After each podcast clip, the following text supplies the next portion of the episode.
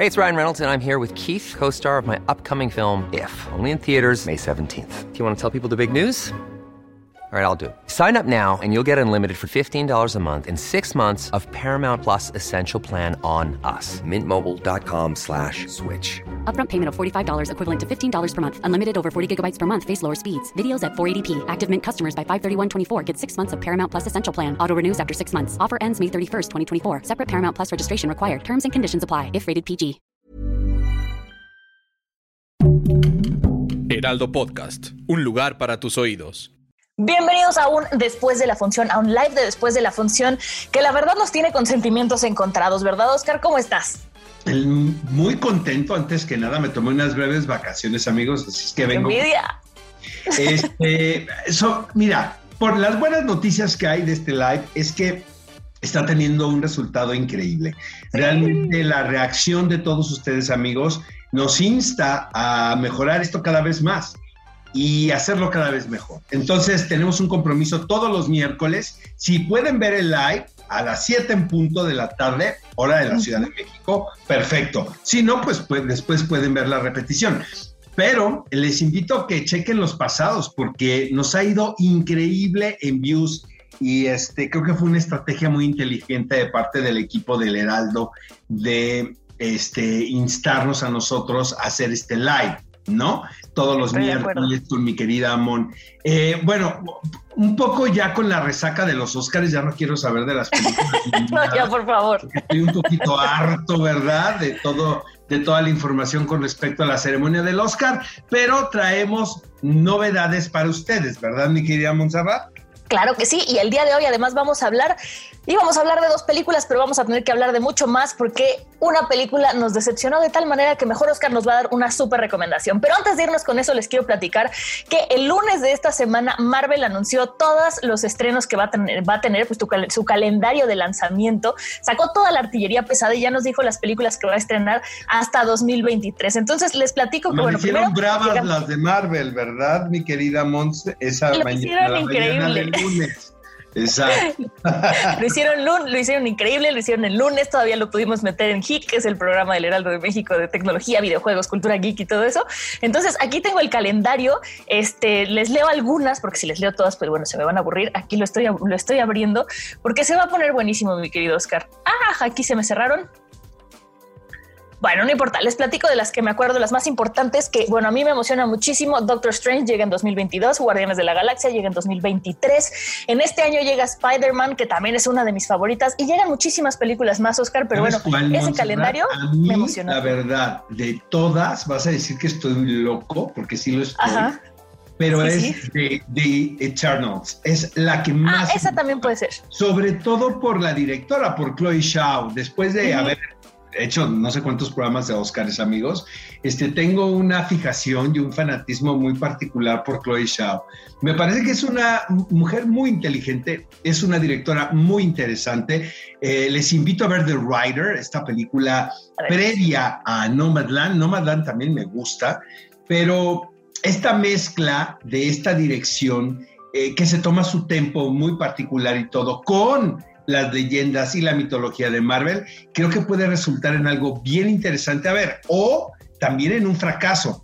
Entonces, estos riesgos que toma Kevin Feige, por ejemplo, el director creativo de Marvel, pues son los que me emocionan a mí, porque finalmente, aunque los directores siempre lo han manifestado, por más independientes que sean, por más visionarios, ah, por más que trabajen solos, aquí tienen que entrar a una labor de colaboración comunitaria, porque finalmente, pues Marvel protege sus franquicias al máximo. Entonces, de verdad, qué ganas de ver The Eternals. Viene a finales de este año y eso me emociona mucho.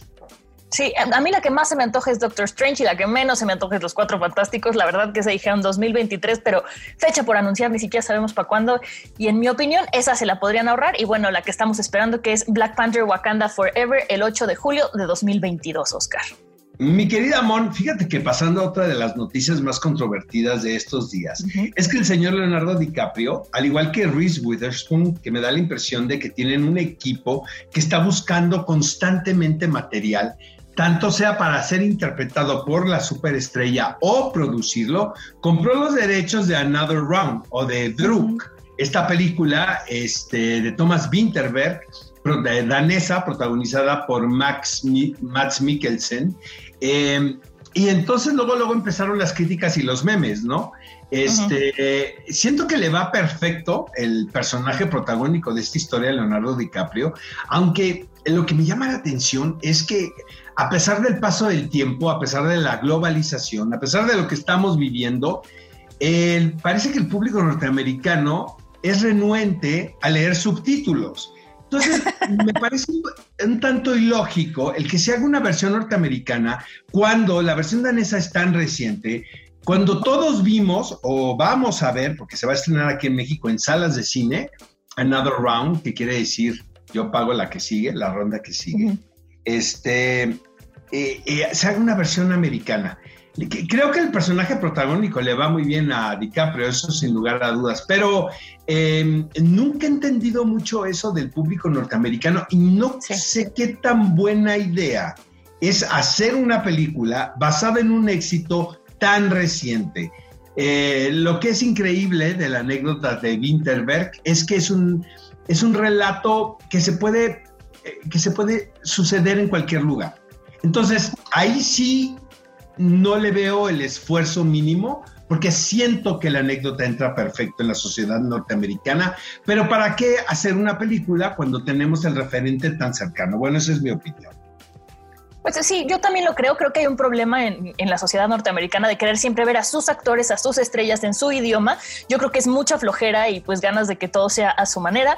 Pero a mí me encanta que estén así, que podamos conocer y ver cine ya de tantas partes y ver tantas interpretaciones diferentes y tener que leer subtítulos, pero verlo en su idioma original. A mí me encanta, pero bueno, habrá que ver qué tal les queda esta, este remake, por llamarlo de alguna manera. ¿Y qué te parece si con esto, Oscar, vamos ahora sí a hablar de la primera película que que nos encantó, ¿verdad? es una maravilla. Vamos a hablar de la apariencia de las cosas.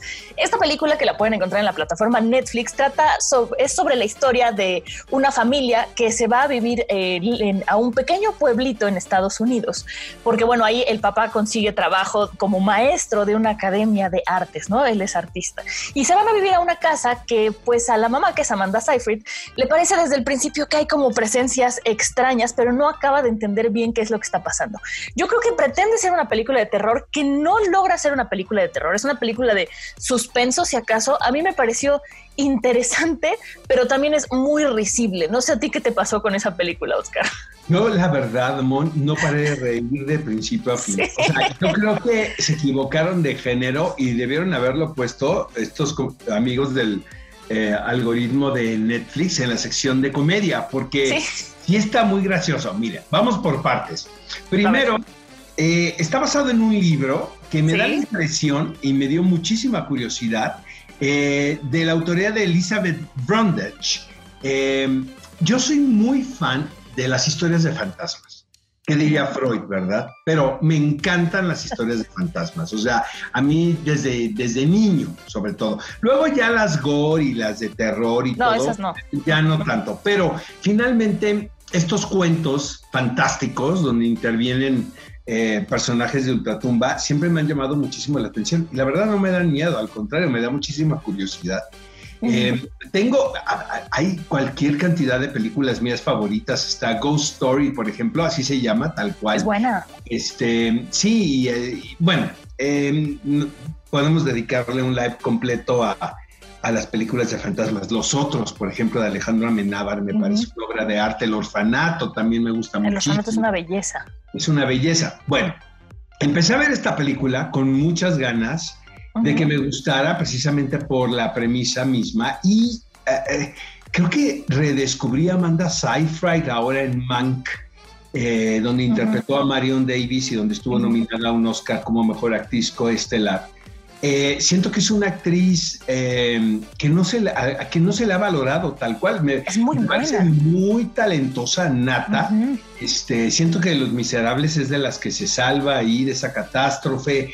Luego este, en Mank está obviamente maravillosa. En Mean Girls creo que se almuerza todas y vaya que tiene un elenco atractivo la película. Pero bueno, Eh, el problema aquí es que se le sale de las manos a, la directora. Eh, y, es muy triste porque finalmente son los responsables de American Splendor. Es una película que me gusta muchísimo, este, de hace algunos años, 2003 creo, 2004. Una película independiente, son los realizadores detrás de American Splendor. Y luego hicieron una película para HBO que se llama eh, Cinema Verité, también sobre el primer reality que se hizo en los Estados Unidos producido por la cadena pública de televisión hace muchísimos años, cuando la gente puede pensar que fue hace poco. Pero vaya, eh, creo que los creativos detrás de la película son eh, realizadores efectivos. no sé qué les pasó aquí y creo que se perdió una oportunidad muy grande, Mon, que fue el de contar una historia de fantasmas a través de la radiografía de un matrimonio. O sea, ¿qué sucede con una pareja en crisis? Eh, cómo intervienen los fantasmas para subrayar, ¿no? O diluir ese conflicto marital evidente que existe desde el principio. Entonces, eh, pudo haber sido aquí una mezcla muy interesante de un drama matrimonial con una historia sobrenatural pero siento que es un desastre. O sea, eh, por momentos es una película de género, por otros momentos es un drama intenso de pareja donde eh, se reclaman la traición, infidelidad, etc. Eh, qué lástima, porque al final si te das cuenta, desde mi punto de vista, que perdiste un par de horas viendo algo que no va a un asunto en particular. O sea, siento que el problema principal de esta película es que se perdió el foco desde un principio.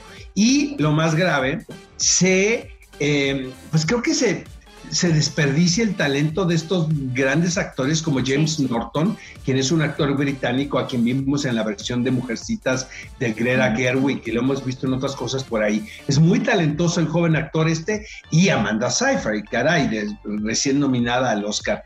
Pero pues qué lástima, porque creo que pudo haber sido una película de fantasmas bien interesante yo creo que se pierde el hilo conductor, Oscar. De repente no sabes dónde está el peso, ¿sí? En la familia, en el matrimonio, en los fantasmas, en las amistades, en Amanda Seyfried. De repente dices, ok, la película va de ella. No, pero la película va de él. Siento que ahí es donde se pierde un poquito como como justo lo que mencionaba al principio, el hilo conductor, los actores son fantásticos, la premisa es buena, el final, a pesar de que como llega, llegan ahí es, es de una manera un poco catastrófica, me parece que el final es interesante, o sea, es una buena historia, simplemente estuvo mal contada. Y bueno, yo creo que nos tienes, vámonos a otro tema mejor, Oscar, tienes por ahí una entrevista muy interesante que queremos compartir. Fíjate que llega a cines y esta noticia es para todos los amigos que quieren darse una vuelta a una sala cinematográfica, lo cual es muy válido también. Si se quieren quedar en casa, quédense en casa.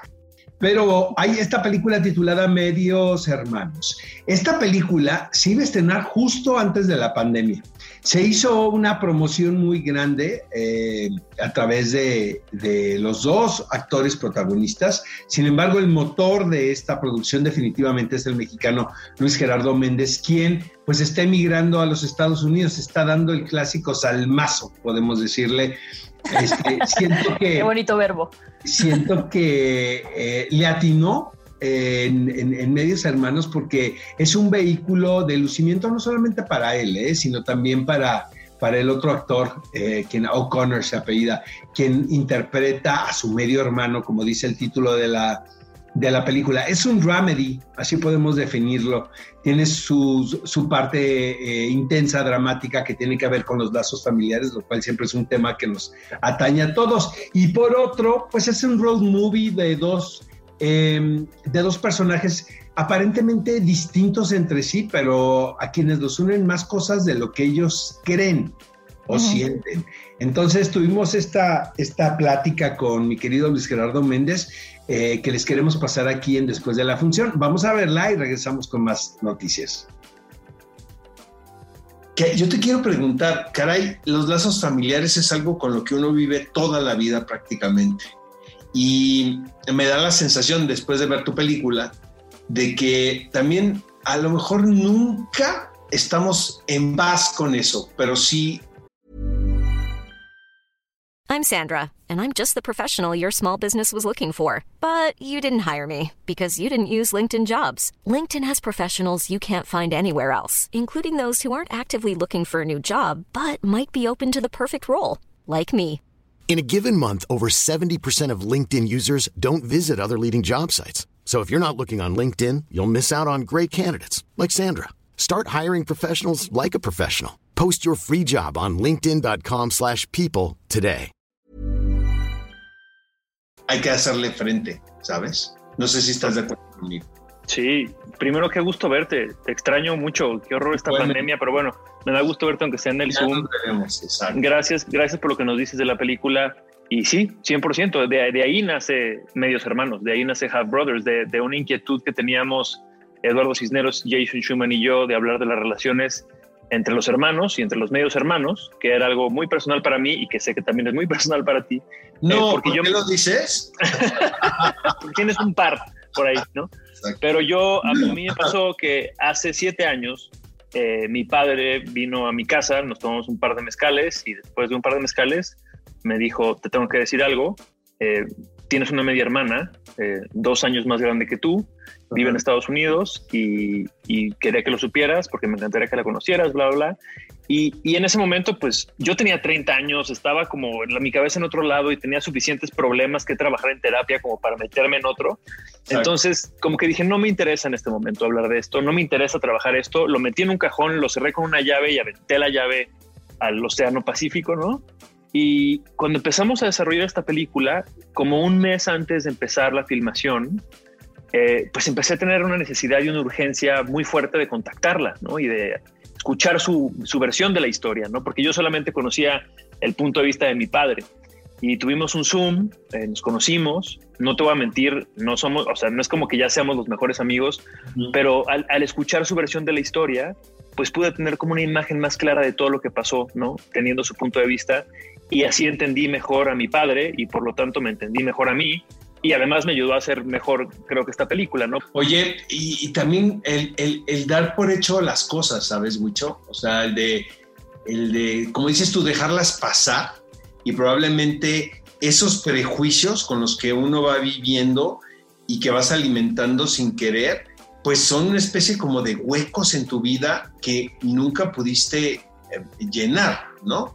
Sí, totalmente. Y que, y que hay que trabajar, pues, ¿no? Eh, mi personaje en esta película, eh, Renato, es, es un personaje que tiene una herida muy profunda, ¿no? Porque su padre, que es su mejor amigo, se va a Estados Unidos en busca de una vida mejor, le promete regresar pronto y nunca regresa, ¿no? Después en la película enten- en- entenderán por qué no regresa, ¿no? Pero eh, cuando estaba trabajando este personaje, tuve la oportunidad de trabajar con, con Larry Moss, que es un coach de actores bien interesante, que ha trabajado mucho con, con Leonardo DiCaprio y con un montón de actores. Resultó que era amigo de Luke Greenfield, que es el director, y nos presentó. Y estuve trabajando con él una semana en Nueva York en este personaje. Y, y lo que me decía él, que lo más importante, me dijo, ¿sabes qué es? Son las dos cosas en común que tiene toda la gente que es muy exitosa. Y le dije, no, por favor, cuenta. Me muero de ganas de saber. Y me dijo, la primera es que son los que trabajan más que todos, ¿no? Son los que se van a dormir al final y son los que se despiertan antes que los demás. Y la segunda es is rage, they're pissed. Me dijo, es- están, están, eno- están enojados ¿no? con la vida. Y este personaje está muy enojado. Está muy enojado porque su padre nunca regresó, porque en su cosmovisión Estados Unidos le quitó a su padre. Entonces, él odia a Estados Unidos, ¿no? que para nosotros era muy divertido hacer una película con un mexicano que no quiere ir a Estados Unidos, ¿no? No, no todos los mexicanos quieren, se quieren ir a vivir a Estados Unidos, no todo, ¿sabes? Entonces, jugar con esos contrastes en medios hermanos era muy divertido para nosotros. Y, y en fin, con- a lo que decías es, tiene que ver con eso, ¿no? Este personaje es muy exitoso, tiene una empresa de aviación, se viste con trajes impecables y aparentemente todo está bien en su vida, pero no, es co- completamente incapaz de tener relaciones afectivas significa- significativas, no sabe escuchar, ¿no? Y conocer a este medio hermano nor- norteamericano que es un desastre en muchas otras cosas, pero que sí escucha y que sí está conectado con otra cosa, pues de alguna manera crean ahí un balance interesante. Pues buenas a la entrevista, Oscar, sin duda es un actor que yo admiro gracias, muchísimo. Y bueno, el siguiente tema que tenemos en la orden del día es Invincible, el último capítulo. ¿Qué onda con esa serie? Cuando nos dijeron aquí después de la función que íbamos a hablar de ella, dijimos, ok, una caricatura, la vimos, nos encantó, la premisa está increíble, Robert Kirkman es un dios y bueno, pues ya también anunciaron que le, les soltaron presupuesto, ya les autorizaron dos temporadas más, pero esta primera temporada, qué cosa. Y el final, Oscar, es una vuelta de tuerca completamente que nos deja queriendo más. Y aunque el punto final no es como el cliffhanger, sino más bien la historia en general, me parece que es, me parece que es maravilloso. Es la caricatura que todos los adultos estábamos esperando. ¿Tú qué opinas? Verdad, te digo una cosa, no puedo estar más de acuerdo contigo. Ah, pensé que ibas a decir, no me gustó. Nada de serie eh, siento que el último capítulo es un ejemplo para todos los creativos que están laborando en Marvel o en DC Entertainment de cómo hacer algo que tenga que ver con el universo de superhéroes y que no solamente sea acción, sino que también se construya una tensión dramática a, partir de una serie de episodios a tal grado de que en el desenlace estés totalmente eh, inmerso en la historia y en lo que le va a suceder a los personajes. Pero más que nada, Mon, tiene que ver con, con un acercamiento y como con una identificación que tiene que ver con sus roles respectivos. Claro. Entonces, y que nunca cae en melodrama, que eso es maravilloso. Al contrario, al contrario. y, me da mucho gusto porque cuando vi el primer capítulo dije, a ver, ¿de qué va esto? Y finalmente siento, no sé qué, pienses, es sobre la relación padre-hijo, la cual está, eh, finalmente es un vínculo tan retratado en el cine eh, y aquí llevado a las últimas consecuencias en este universo tan particular protagonizado por estos seres que tienen superpoderes que hace la envidia, por ejemplo, ¿no? Entre los sí. de una familia eh, obviamente sabíamos que iba al, a este momento de decisión donde hay que tomar bandos, ¿sabes? Donde hay, que, hay, que, tomar decisiones importantes de hacia dónde tenemos que ir. Em, a mí la serie me pareció por demás entretenida, pero lo más interesante es este ejercicio de hacer un drama doméstico en este universo tan particular. La animación también creo que es la adecuada, es una mezcla de, animación tradicional, eh, obviamente auxiliada con elementos eh, digitales eh, por demás contemporáneos, pero a fin de cuentas es un homenaje a este mundo, ¿no? de los cómics, a este mundo de superhéroes, pero también con una dosis de profundidad y de, y de diferentes capas que puede haber en un personaje, es, es, una demostración de que se puede hacer un personaje complejo, ¿sabes? Y no, a primer, y no leído a primera lectura cómo son los superhéroes de Marvel o de DC, como que ha hecho un intento, un poco más la verdad. Sí, un poco, ha hecho un intento que no le ha salido, hay que reconocerlo, digo, yo soy fan, ¿no? Pero yo, agradezco mucho los esfuerzos, más que irte por lo obvio, ¿no? Por lo, por, lo, por lo evidente. Entonces, este, muy contento y más contento de que pues, ya hay una segunda y tercera aprobada, porque me parece que fue un exitazazazo para, para, para Amazon Prime, ¿no? Completamente. Quiero decir muchas cosas, pero si las digo se las voy a spoilear si no la han visto. Entonces, mejor véanla, vamos a darles un poquito más de tiempo y después nos clavamos, Oscar, porque sí, es una serie que está increíble y aplausos de pie para los actores de doblaje que hacen un trabajo impecable. Es correcto, y aplausos de pie para el señor Robert Kirkman. Somos fan de, de Cory Walker y de Ryan Otley, quienes son los responsables de Invincible. Si no la han visto en Amazon Prime, por favor, de verdad, háganse un favor. Oigan amigos, vi una serie titulada El Inocente. Esta serie eh, la podemos encontrar en la plataforma eh, Netflix. Es protagonizada por ah, Mario Casas, que parece que parece que no hay otro actor, caray, en España más que Mario Casas. Es como en una época de Mian Bichir aquí en México, ¿no? Bruno Bichir. No, Erendira Ibarra. caray. Mira, lo que parece muy, me parece muy gracioso de Mario Casas es que tiene esta, em, como tiene esta agenda de estar involucrado en distintos proyectos tratando de demostrar que, es muy versátil. ¿No? Entonces de repente pues el niño bueno, de repente hace el personaje sexoso, de repente hace el criminal, etc. Esta es una serie eh, muy española y con esto me refiero a que eh, es muy adictiva, la verdad. Es un thriller, Ahí les va. Es una especie de rompecabezas, ¿no? Entonces, como que cada capítulo, son ocho episodios nada más, y como que cada capítulo te van dando una pieza del rompecabezas y tú lo vas a ir armando.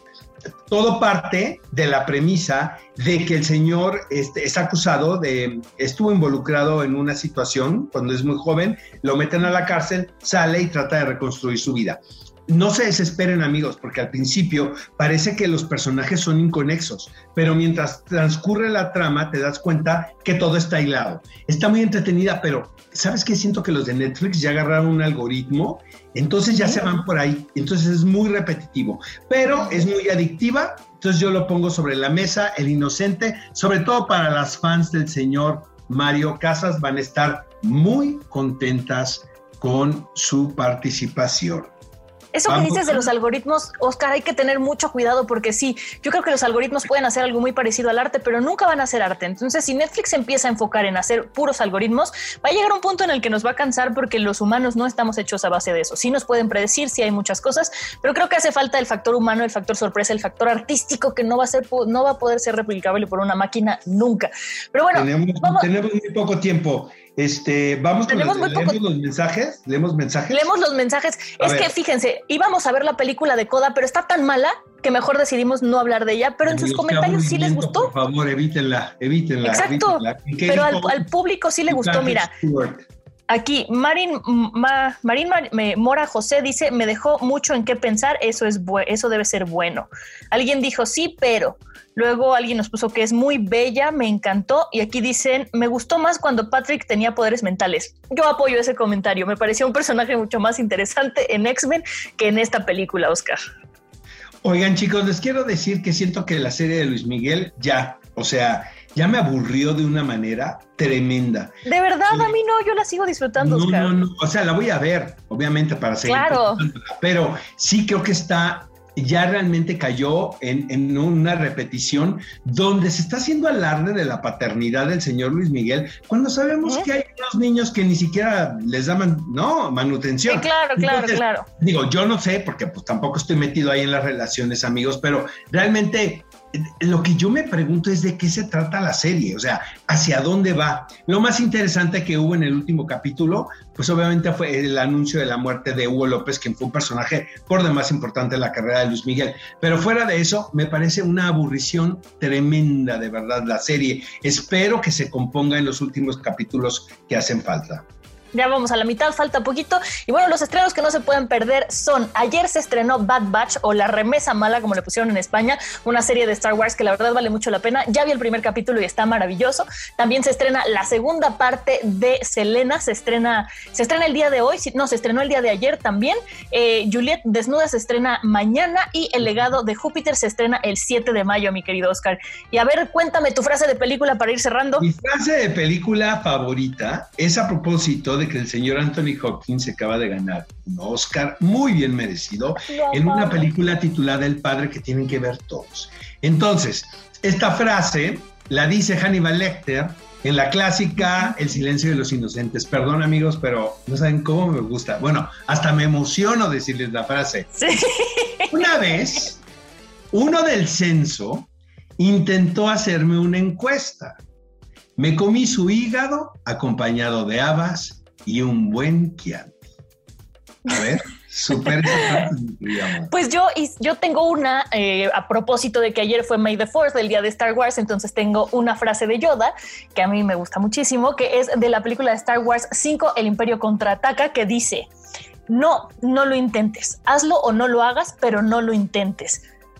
A mí también esta me parece. Creo que hoy te llevas tú la frase del día, Oscar, porque nos sacaste del ritmo que llevábamos, pero esta de Yoda es muy buena. Si no lo vas a hacer, ni lo intentes, mejor ahórratelo, ¿no? Que es lo que pasa con, con muchas películas que hemos criticado aquí. Amigos, ya nos vamos. Muchísimas gracias. Recomienden este live a todos sus amigos, familiares. Véanlo después. Rólenlo en redes sociales. Nos da mucho gusto sus mensajes, sobre todo. Eviten la serie Luis Miguel, que ya está de hueva, la verdad. Este, no, sí, vean, eh, vean El Inocente si la quieren pasar bien, aunque ya saben a lo que van, ¿no? Y la apariencia de las cosas no nos gustó tanto, ¿verdad? No, para nada. Y acuérdense que pueden escuchar este podcast también en todas las plataformas digitales del Heraldo de México. Eso es todo por nuestra parte. Nos vemos la semana que entra, mi querido Oscar. Hasta la próxima. Even on a budget, quality is non-negotiable. That's why Quince is the place to score high-end essentials at 50 to 80% less than similar brands. Get your hands on buttery soft cashmere sweaters from just 60 bucks, Italian leather jackets, and so much more. And the best part about Quince, they exclusively partner with factories committed to safe, ethical, and responsible manufacturing. Elevate your style without the elevated price tag with Quince. Go to quince.com slash upgrade for free shipping and 365-day returns.